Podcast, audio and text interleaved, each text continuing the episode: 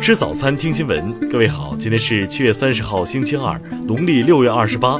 新阳在上海问候您，早安。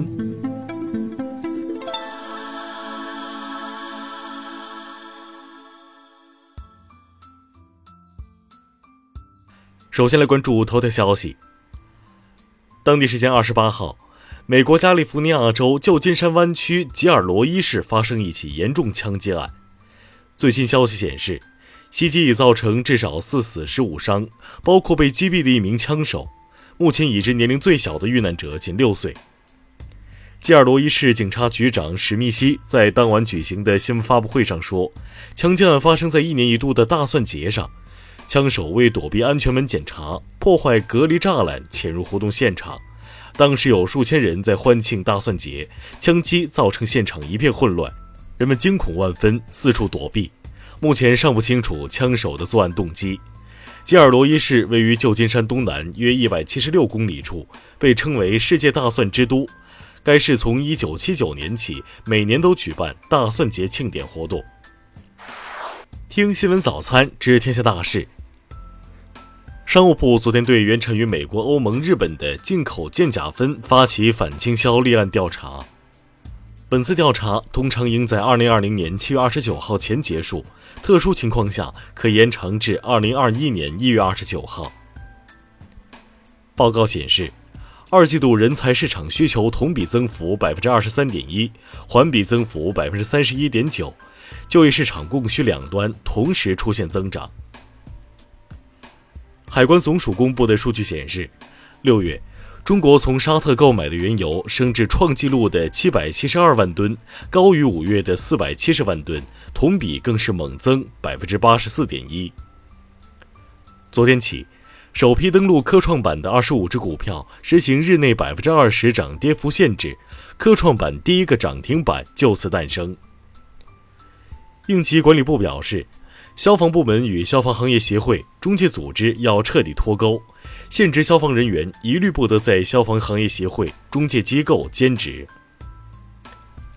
截至今年五月底，全国共有城乡低保对象四千四百万人，其中城市九百四十点七万人，农村三千四百五十九点三万人，支出低保资金六百二十七点七亿元。国务院安委会决定对河南省三门峡市河南煤气集团一马气化厂七幺九重大爆炸事故查处实行挂牌督办。国家中医药管理局等部门发文指出，推进中医医院牵头组建多种形式的医联体，在医联体建设过程中，不得变相的取消合并中医医院。下面来关注国际方面。英国外交大臣拉布二十九号表示，英国正在加速进行无协议脱欧的准备，无论有无协议，十月三十一号将做好准备脱离欧盟。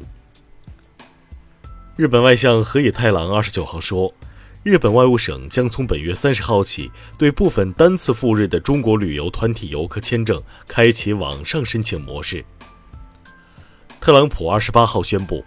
美国国家情报总监丹科兹将离任，拟提名德克萨斯州联邦众议员约翰·拉特克利夫接任。日本政府可能在八月二号召开的内阁会议中正式决定把韩国移出白色清单，届时受到影响的出口商品将从目前的三种扩大到数百种。委内瑞拉日前谴责又一架美国间谍飞机侵入其领空，称这种侵入已经对委内瑞拉和全世界构成了明目张胆的进攻。俄罗斯副外长里亚布科夫表示，莫斯科有自己的红线，不会因为可能受到美国制裁就放弃在委内瑞拉问题上的原则立场。最新民调显示。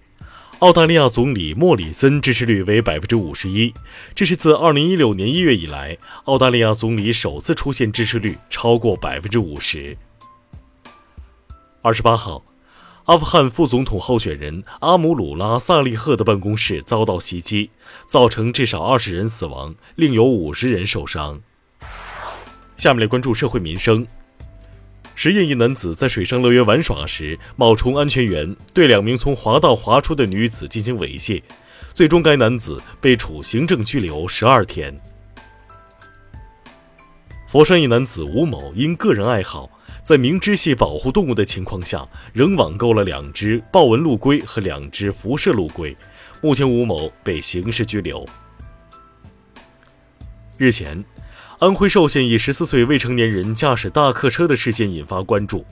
当地官方昨天通报称，已对驾驶员李某某吊销其机动车驾驶证，对少年父亲及车主叶某某严厉批评。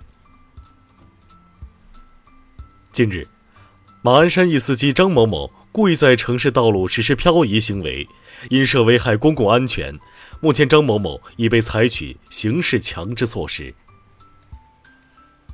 常州一男子因生意失败、家庭矛盾酒驾，到派出所自首，并求民警将自己关进牢房，最终男子被扣押驾驶证六个月，罚款一千元。下面来关注文化体育。在昨天的 CBA 选秀大会上，来自北京大学的球员王少杰当选状元，并最终被北控男篮选中。昨天，苏宁俱乐部宣布克罗地亚中锋桑蒂尼加盟。据悉，桑蒂尼的转会费为五百万欧元。江西发现亚洲首例霸王龙足迹，目前馆藏于福建省安南市的英良世界石材自然历史博物馆。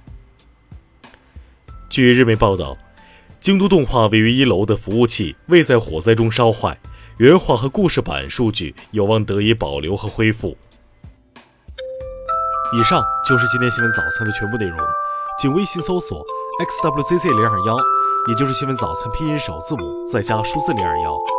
如果您觉得节目不错，请在下方拇指处为我们点赞。一日之计在于晨，新闻早餐不能少，咱们明天不见不散。